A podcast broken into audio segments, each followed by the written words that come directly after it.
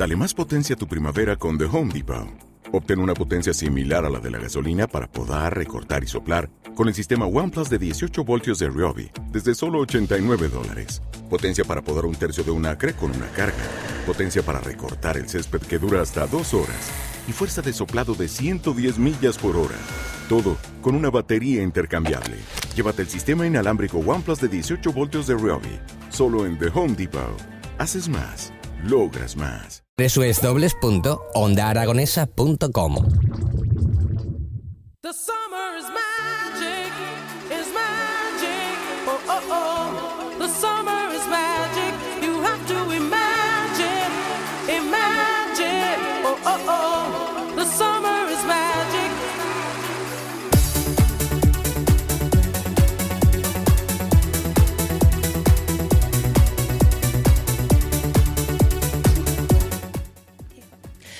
Bueno, pues aquí estábamos, viéndonos lo monas y divinas que estábamos. No pasa nada, esto es lo, lo Te iba a natural. contestar antes de que se pusiera la bolita roja, pero no me ha dado tiempo.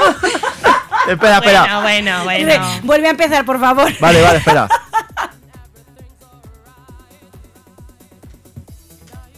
Ahora sí. ¿Ya está? Bueno, Ah, ahora pues- sí, ¿no? Ahora sí. Estamos en las mañanas de Onda Aragonesa. Buenos días, Ana Serrano. Hola, muy buenos días, ¿qué tal? ¿Qué tal? Tam- Me había gustado la otra entrada, ¿eh? A mí también, le estaba diciendo lo, Lo- guapa que lo estaba. repetimos. No. Le estaba diciendo lo guapa Venga, que estaba. No, yo te iba a contestar, pues, eh, de dónde era y de qué año era, quiero decir, no. Que no hubiera Pero sí, pasado ha nada. sido la- ver la bolita roja y nos hemos quedado hablar igual, que empezamos- No, está muy bien, está fenomenal. Oye, que somos Sí, naturales. somos naturales. tiene lo, orgánico es lo que se lleva. Ana. Exacto, Esto exacto, es como así. tiene que ser. Bueno, ¿qué tal? ¿Qué nos vienes a contar hoy? Bien, ¿qué tal el fin de semana? Muy bien, ¿tú qué tal? Sí, bien. Pasado por agua, con un poco de deporte, con un poco de, de que te ríes, con un poco de descanso, pero desconexión sí he tenido, con lo cual, Bueno. desconexión digital, que es lo que principalmente mi objetivo del fin de semana. Además dicen que es un derecho, el derecho a la desconexión digital. No sé, pero y para que mí no lo sí. estamos O sea, ejerciendo. yo lo tengo tatuado, no lo tengo tatuado, pero sí lo tengo, sí, sí. ¿Lo puedes trato de- controlar o no te cuesta? A ver, eh, eh, trato de si tengo que hacer algo, por lo menos concentrarlo. Es decir, el viernes por la tarde sí me puse un poquito porque eran, eh, eh, a ver, cuestiones que quería sacar y el domingo por la tarde también un pelín. Pero vamos, controlar, lo intento controlar, si no es que haga, eh, una cosa que nos puede, Es nos puede y nos mueve. No quiero que a mí me mueva No, la no, no, y es que al final no estamos donde estamos, ¿verdad? Es como que estamos mm, en otro lado. No Pero estás y no estás estamos. tampoco ¿Estás no estás? Tampoco. Porque tienes que ir apagando fuegos. Sí, sí, Bueno, así el es. tema. Bueno, El tema de hoy. El tema de Súper interesante, porque ahora yo diciendo, ¿cómo entro yo a este tema? Así como al toro, ¿no? por la puerta grande. Claro, porque yo ahora yo soy prevencionista, pero he tenido un pasado para serlo. Y es que yo me formé para poder eh, realizar funciones de un técnico de prevención. ¿Cómo se llega ahí? Tú cursas tus estudios y luego te, te especializas como, como todas las profesiones en la vida, pero dices, bueno, eh, vale, eh, un máster de prevención, venga, pues me lo saco. ¿Por qué? Porque en el trabajo me lo demandan, porque me quiero especializar en ese área o porque, bueno, por circunstancias de la vida. Yo sí que para hablar de un máster de prevención, claro, ¿quién, ¿a quién te traes? Pues a los mejores, ¿no? Yo en este caso me he traído de, de- de la Universidad Oberta de Cataluña el director de máster de, de prevención de riesgos de laborales, eh, Rubén Rodríguez, buenos días. Nos- Buenos días, ¿Qué mi tal? Ana Serrano. Muy bien, ¿y tú? Pues yo muy bien, estupendamente. No sabes lo feliz que estoy de estar aquí contigo, con el resto del equipo, también por supuesto con todos tus oyentes. Qué Muchas bien. gracias por, muchas gracias por invitarme y por permitirme estar aquí a tu lado. Un auténtico privilegio. Hombre, la verdad es que siempre tratamos de dar visibilidad a jolín, colectivos que tienen que ver con que nuestra labor prevencionista lleve, lle- lleve más lejos, generar cultura preventiva y darle voz a la comunicación preventiva. Para que la gente se forme tiene que saber que, que- que tiene un máster buenísimo en la UOC, que lo digo yo porque tutorizo alumnos. ¿qué quieres que te diga yo? Otra faceta, otra faceta de Ana Serrano, genial. Sí, y además Muy buena. él es el que nos guía a todos los profesores colaboradores que estamos en la UOC. ¿Cómo se llega a ser un director de un máster eh, pues, a estas alturas? ¿Cómo, ¿Cómo has llegado tú a, a- a estar allí? ¿Dónde Bueno, estás? pues eh, ha sido un largo, ha sido un largo, un largo camino en el que he ido, he ido progresando, he ido creciendo, como en tantas y tantas otras profesiones u otros oficios. Después de estar, pues yo soy técnico de prevención desde hace 20 años, algo más de 20 años ya. Y bueno, primero estuve desarrollando mi actividad profesional en, en la empresa privada, en sectores eh, especialmente peligrosos. Fundamentalmente trabajé en sector construcción y en sector espectáculos públicos. Uy, Y- Edu, no Aquí. está Edu. Edu es el CEO de, de Onda Aragones y siempre tiene, menos mal que no esté, no te ha escuchado, si no seguro que te, que te abordaba con alguna pregunta. Y, y luego, Y luego, bueno, pues en un momento determinado se planteó la posibilidad de, de lo que creo que debe ser la universidad, o nunca debería haber dejado, nunca debería dejar de ser, que es eh, esa ventana a, a un- unir lo que es el mundo laboral, el- la sociedad, el mundo profesional con, con el aula. Entonces, bueno, pues eh, surgió la oportunidad de incorporarme a un programa en, en otra casa, de ahí pasé a otra casa, de otra casa pasé a la Universitat Oberta de Cataluña y en la Universidad Oberta de Cataluña pues eh, he llegado a, a ser el, el director de un programa que la verdad es, es para mí un honor, un orgullo, un privilegio, una satisfacción y tra- también una tremenda responsabilidad, no te lo voy a negar. no, ya, me imagino. Yo es que a mí es lo que más, fíjate, después de haber un poco también estado, yo siempre he estado vinculada al mundo de las telecomunicaciones, ¿eh? Eh, quizás más en el barro, o me ha gustado más el barro, eh, de estar a pie de, estar a pie. de trabajador, digamos, pero me encanta, a ver, yo la docencia la cubro desde acompañar, a- de- ayudar a alumnos, no docente al uso, pero me encanta la parte de enseñar, de saber que lo que enseñas quizá lo puedas eh, pueda servir de germen para que den ejemplo y para que muchos más no recojan el testigo de la labor tan importante que es eh, ser técnico de prevención y que lleva asociada una responsabilidad que ya te pone en el gorro de prevencionista y jamás te lo quitas. Y además eso tan necesario en todos los ámbitos de, ¿no? En todos los ámbitos laborales y en todos los ámbitos de la vida. De la vida. Ahora decías lo del paso de cebra. Lo del paso de cebra. El paso de este cebra. En tu en, en En cuarte. Pues es que tiene está presente. Porque eso es seguridad vial. Es seguridad, que no seguridad es, vial. eh, laboral, vaya, pero. ¿Y eh, de dónde, de, de qué ramas principalmente te vienen los alumnos para trabajar eh, luego posteriormente en qué? Mm, difícil contestar a eso de una forma concreta. Piensa que la titulación, el programa de posgrado del prevención, del técnico de prevención, el máster universitario en, en prevención, es eh, un programa completa y absolutamente completa y absolutamente abierto. Porque eh, al final eh, nuestros estudiantes pueden proceder, no tienen una titulación de grado previa que les dé la vía, la llave de acceso a nuestra titulación. Dicho de otra manera, cualquier titulación de grado puede permitir el acceso a nuestro programa de, a nuestro programa de posgrado, a nuestro máster universitario. Al final esto también responde un poco a lo que a lo que es la realidad del mundo laboral, en tanto que al final todas las empresas, sea cual sea su actividad y desde el contrato del primer trabajador, están obligadas a gestionar la prevención de riesgos laborales, ya sea con medios propios, ya sea mediante el concierto con un servicio de prevención ajeno, pero al final de una forma u otra la figura del profesional cualificado en materia preventiva está ahí, es obligatoria.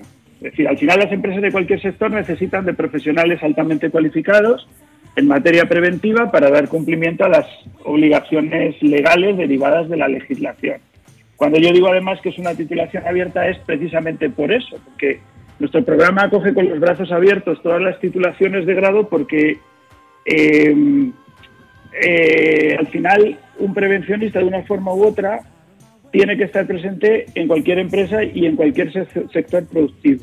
Todas las empresas se dediquen a lo que se dediquen están obligadas a garantizar la, protección eficaz de sus trabajadores.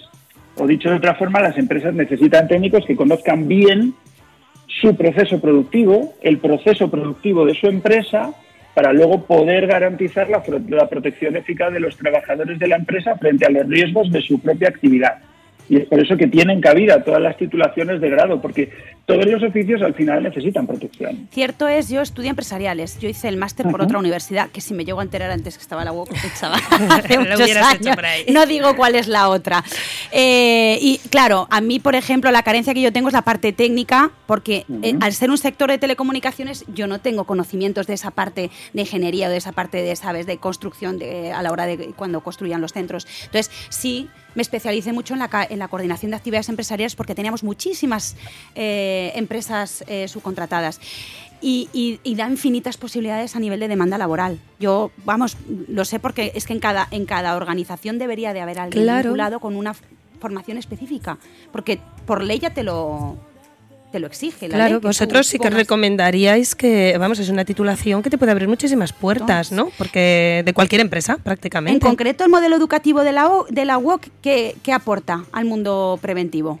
Rubén, que esto sí que A me ver, lo vas a poder contestar fácil. de que nuestra, nuestra metodología es ante todo y sobre todo una meto- metodología, si se me permite la expresión, es una metodología estudiantocéntrica. Anda, anda. El- sí, te explico. te define, explico, te define qué es esto. Eh, estudiantocéntrica. El modelo educativo y formativo de la Universitat Oberta de Cataluña es un modelo propio que se basa en una metodología 100% online, una metodología virtual, obviamente de calidad, que voy a decir yo, donde la actividad del estudiante se sitúa en el centro de todo. ¿Qué quiere decir esto o en qué se traduce esto? Esto se traduce en que nuestro estudiantado aprende durante el proceso de forma activa.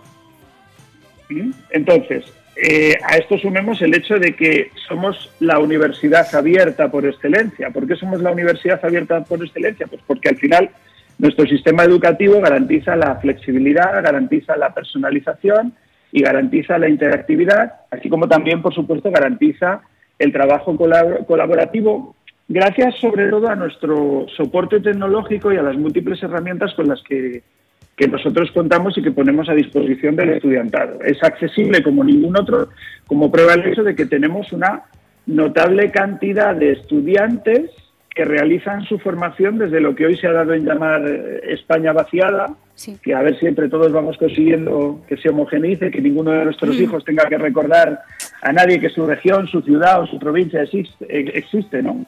De entrada nosotros aquí estamos poniendo nuestro granito de arena, aunque indudablemente seguro que podemos, eh, podemos hacer más lo intentamos. Por cierto, eh, si me lo permitís, un pequeño paréntesis.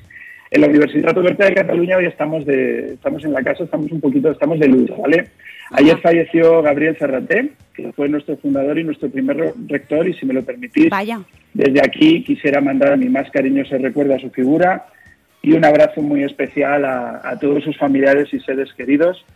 Don Gabriel era una, era una gran persona, un gran visionario, fue quien apostó firmemente por nuestro modelo para acercar la educación a estudiantes a los que la accesibilidad podía resultarles algo complicado. Era una persona que estaba convencida de la necesidad de crear una nueva universidad con una estructura flexible, sin esas trabas, sin esa, esa, esa rigidez característica de las universidades presenciales. Así que desde aquí mi más cariñoso recuerdo. Pues lo hacemos extensivo, no, no lo sabía. Muchísimas gracias. ¿Cuánto tiempo lleva la UOC funcionando? ¿Cuándo se fundó? En la empresa ya celebramos hace tres años el 25 aniversario. Sí, me suena. Sí, sí. Bueno, y alguien que esté escuchando ahora mismo, ¿por qué un máster de prevención y por qué en la UOC? Eh, bueno, Ana, si me lo permites, tal vez esta pregunta podríamos responderla entre los dos, ¿no? Bueno, ya, lo pues que a mí se me va a notar. Bueno, a ti también se te va a notar el plumero. Muy bien no, lo has dicho tú antes, conoces muy bien el programa, colaboras en él.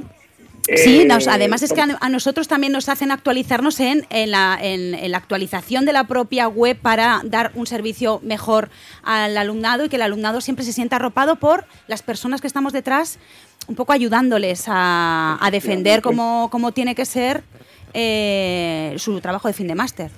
Efectivamente, O sea que- así, así es y así entendemos que debe de ser. Bueno, eh, ¿por qué hacerlo en la UOC? Bueno, pues eh, en ningún sitio, en ningún otro sitio se va a tener la flexibilidad, la flexibilidad y la dinámica de trabajo y de aprendizaje que se puede tener en la Universitat Oberta de Cataluña. Todo esto que hemos enumerado antes respecto al modelo digital, dinámico, flexible, flex- flexible, perdón, colaborativo, centrado de lleno en el estudiante, que eso de la, el- la metodología estudiantocéntrica veo que se ha hecho mucha gracia, en constante, muy importante también, en constante evolución al ritmo de la sociedad, pues si hay un programa en el que todos estos aspectos, todos estos valores cobran especial relevancia, ese es el máster universitario de prevención de riesgos laborales. Por dar más razones, pues obviamente tendría que mencionar que nuestro que estudiando nuestro programa el estudiante desarrolla, como no, las competencias para detectar los riesgos propios de cualquier trabajo, de cualquier puesto de trabajo, para aplicar el ordenamiento de medidas de acción preventiva adecuadas. Pero ¿qué ocurre? Que en nuestro máster los conocimientos no se limitan eh, al cumplimiento de lo estipulado en la legislación vigente. ¿Por qué? Porque en nuestro afán de, intentar preparar a nuestros estudiantes para lo que está por venir, también abordamos los nuevos riesgos emergentes a los que ya hoy se están enfrentando las empresas e intentamos prepararles para abordar los nuevos riesgos que van a aparecer en un futuro. Y además, y además he de decir que como piedra angular del proceso formativo, pues también se incluyen prácticas en entornos simulados y en entornos reales, de manera que los estudiantes al final conocen la actualidad del sector de primera mano. Eh, de todos modos, también quiero decir una cosa y ya voy a, voy a aprovechar. Y es que en los próximos meses va a haber novedades dentro de la obligación eh, moral y social que la casa tiene de actualizarse y de actualizar sus programas para que den respuesta a las necesidades de la sociedad y del mercado laboral.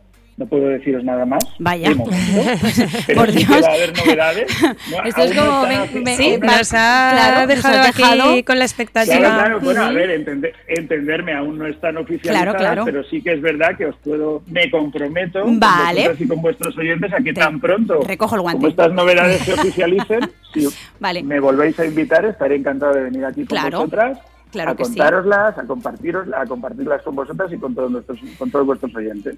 Yo no quiero eh, terminar esta conversación porque hay una cosa que sí que me intriga. Mm, Dicen, hablo en tercera persona por si acaso, le eh, para no hablar en primera, ¿vale? Vale, otra gente que por ahí. la gente. eh, ¿cómo, cómo, cómo impacta la inteligencia artificial y el plagio en los, en los trabajos de fin de máster? Que esto me Uy, interesa esto, esto muchísimo. es verdad, ¿eh? Sí. Esto se habla mucho Ya en las lo digo yo que formaciones es de las verdad universidades. Sí, sí, sí, sí. ¿Cómo, no- ¿Cómo nos ayudáis a que eso no se materialice? Como los diría profesores, esta ¿sí? vez, A los me, alegro, me de que me hagas. A ver, en general, en general, el uso de las herramientas de lo que hoy se conoce como inteligencia artificial generativa, estoy refiriendo al Bing Chat, al Chat GPT, sí. al GitHub Copilot, por solo citar algunas, eh, os va a sorprender a lo mejor la primera respuesta que os voy a dar, pero es la primera afirmación que voy a utilizar, pero es así. En general, el uso de estas herramientas está permitido para estudio y práctica por parte de nuestro estudiantado. Vale, venga, Vale. la segunda parte. Por- porque, claro, a ver, yo quiero argumentar lo que acabo de decir, si me lo permitís. Claro. Eh, No podemos darle la espalda al mundo. ¿Por qué? Porque entonces como universidad entraríamos en contradicción con la vanguardia Ajá. tecnológica que precisamente nosotros promovemos y de la que nosotros presumimos. ¿Cómo puedo yo, Ana, plantarme hoy aquí ante tu micrófono a decirte que dirijo un título que no caduca, pero que intenta hacer como que la inteligencia artificial no existe o que se, encierra, se cierra en banda completamente a la misma? No, no puede ser, sería... sería Ya, pero tiene que ser un aliado, pero no una trampa, que Claro, muchas veces nos intentan colar. Efectivamente, a ver, se dicen y se comentan muchas cosas, buenas y malas, de la inteligencia artificial, pero al final la inteligencia artificial está ahí, ha venido para quedarse, nos guste más, nos guste menos. Y sobre esa base nosotros contemplamos y somos conscientes de su existencia y además, añado, es una herramienta que, a la que no, no, podemos cerrarnos a cal canto ni cerrar a cal canto al estudiantado porque sería pues poco más o menos que intentar impedirles que tuvieran acceso al WhatsApp en su teléfono móvil, ¿vale? Entonces, eh, ahora bien, segunda parte, no negando su uso, también te digo que está totalmente prohibido su uso, el uso de estas herramientas para la confección de las respuestas Eso. de las actividades de evaluación, salvo, salvo, importante, que el profesorado lo permita de forma, de forma explícita en las instrucciones o en el enunciado de la actividad. ¿Por qué? Porque hay asignaturas en las que lo permitimos, habida cuenta de que el estudiante al final tiene que repasar, tiene que mm, mirarse la respuesta que estas herramientas pueden aportar y poner algo de su parte, porque muchas veces es palmario que la respuesta ha sido obtenida a través de estas herramientas. ¿Vale? Sea como fuere, ni qué decir tiene que la ética, la integridad académica son fundamentales a la hora de usar estas herramientas de inteligencia artificial generativas. Nosotros desde la universidad ap- apelamos permanentemente a la capacidad del estudiantado para tomar decisiones éticas y responsables al, intera- al interactuar con estas herramientas, con estas tecnologías. Al final, en ello está el prestigio de, nuestras de nuestras titulaciones, en lo que a mí respecta, el prestigio de la titulación de PRL. El prestigio Claro. de la titulación de prevención de riesgos laborales se basa en el propio esfuerzo de mis estudiantes Sí. y en su aprendizaje ge- genuino. Estas herramientas no deberían de reemplazar el compromiso de nuestros estudiantes con el, eh, con el trabajo auténtico. ¿Cómo Totalmente de acuerdo. se- claro, ¿cómo hacemos cuando se nos, que entiendo que es, la, eh, es el gran kit de la cuestión, ¿no? ¿Cómo Sí. hacemos cuando se nos plantea una situación que de hecho se nos ha planteado? Claro. Presunto caso de realización de eh, un trabajo con eh, una herramienta de inte- inteligencia artificial generativa. Bueno, la propia normativa universitaria ya contempla que en caso de que pueda no estar clara la autoría de una prueba de evaluación o de una entrega de un trabajo, el profesorado puede y debe de so- solicitar aclaraciones de forma síncrona. Somos la universidad asíncrona por excelencia, pero la normativa contempla el recurrir a la herramienta de la sincronía para un caso como este, que sería mantener una reunión, una conversación, como la que puedo estar en este momento en directo, eh, manteniendo con vosotras. ¿Vale? Lo que sí que te puedo decir es que, os puedo decir es que ante la detección de respuestas obtenidas mediante herramientas de inteligencia artificial generativa, eh, procedemos a aplicar las medidas de falta de, autentici- de autenticidad y de originalidad académica, como haríamos en caso de otras prácticas igualmente despreciables, como es el caso de la copia, es decir, cuando eh, un estudiante utiliza total o parcialmente textos idénticos extraídos de trabajos de otro estudiante, ¿vale? O cuando se recurre, se utiliza el plagio, que es utilizar fuentes escritas, de libros, de artículos, de material didáctico, de material docente, sin hacer mención Si lo a su citan en la haciéndolas sí. pasar por propias. En el caso particular, que es lo que más miedo, por lo menos eh, veo que despierta o más recelo despierta en los medios de comunicación, que es el caso de los trabajos final de máster. ¿vale? En el caso del trabajo final de máster, pues una de las, es una de las cuestiones hacia las que eh, hemos o vamos, hablo en presente, vamos intentando evolucionar en sintonía con la evolución tecnológica. ¿Y cómo lo hemos hecho? Pues lo hemos hecho concediendo cada vez mayor peso calificativo a la defensa síncrona que el estudiante debe de realizar ante un tribunal de su trabajo. Porque al final, al final, un estudiante o una estudiante que realmente haya elaborado su propio trabajo, más allá de los nervios propios de la defensa en la que se juega la superación de la última etapa de su formación de posgrado, ante cuestiones conceptuales básicas de su propio trabajo, va a saber responder perfectamente Se si el trabajo lo ha hecho sí, de sí. verdad. Ahí sí que se Mientras que si no lo ha hecho, Sí. el tribunal va a tener relativamente fácil evidenciar que el trabajo que defiende no es de autoría propia. Que qué sí. vergüenza No sé si que te pillen, ¿no? Qué vergüenza. Bueno, ¿No? eh, a ver si lo que quieres el título se le da un poco igual. En ¿sabes? estas conversaciones Pero, le dices que te he pillado copiando. Ostras, es que. Es que Pero ojo que. Son difíciles de mantener. que, que me ocurrió a mí. Ay. Que a mí me la tuve que. mm, Ya, claro, ya, ya. Sí, Y, sí, me la tuve claro, que envainar. ¿cómo dices dije yo, esto? me ha engañado. O sea, me, me sentí engañada. Sí, sí, Porque pero les vas claro. acompañando. Es que ¿De qué manera cuatro- diplomática cuatro argumentas? Porque esto no es como- no estamos trabajando, o sea, no estáis trabajando con niños que van a la escuela. No, hombre, que son, eh, son, Son ya personas Y hay adultas. algunos que te piden ayuda para la, prese- la propia presentación porque se Claro. ponen muy nerviosos. Hay- Pero claro, pero- ¿de qué manera argumentas? Me estás engañando.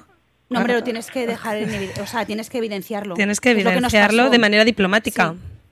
Bueno, luego No, ya no sales tanto. donde puedes. Ya la, en la primera sí que eres diplomática, en la segunda, pero ya cuando la tercera ya madre mía, eso sí la Ya. sí, echas mano de ayuda. Pues claro, Claro. eh, yo acudí a Rubén y Muy bien. Sí, sí, Menos pero que mal. sí, que se les que se les cázaro. Ay, Rubén, que parecéis aquí la Sí, policía. no, la verdad es que no, y, y trabajas de normal muy a gusto Sí. porque les ves evolucionar y eso enriquece, te enriquece a ti mucho porque con sus experiencias tú aprendes. Pero claro, Hombre, que tampoco así- será lo habitual. No, que no lo es. A mí me ha pasado una vez en no sé si cuántos años llevaré, cuatro. Eh, me ha pasado una vez, una sola vez. Pero claro, esa ya te Sí, marca. sí. Es decir, ya desconfías. Sí, Desconfías. claro. Así que, bueno, y yo ya por, yo creo que por último, porque si no nos van a, A tirar de las tirar de orejas. las orejas. ¿Qué futuro nos espera a los prevencionistas? Así, un poco para eh, redondear este programa tan brillante que nos ha salido contigo. Mm, Bueno, gracias por ese, por ese piropo final, pero la respuesta a esta pregunta es casi tan más complicada que la de la inteligencia artificial. A ver, el futuro, mira, me dijo alguien en cierta ocasión una frase muy simpática que yo desde entonces llevo conmigo y uso con frecuencia, y es, el futuro me interesa por la sencilla razón de que en él voy a pasar el resto de mi vida. Qué chulo. Así Eh, es. ¿Cómo va a ser el futuro de la prevención? ¿Hacia dónde se dirige nuestro sector? ¿O la figura del prevencionista?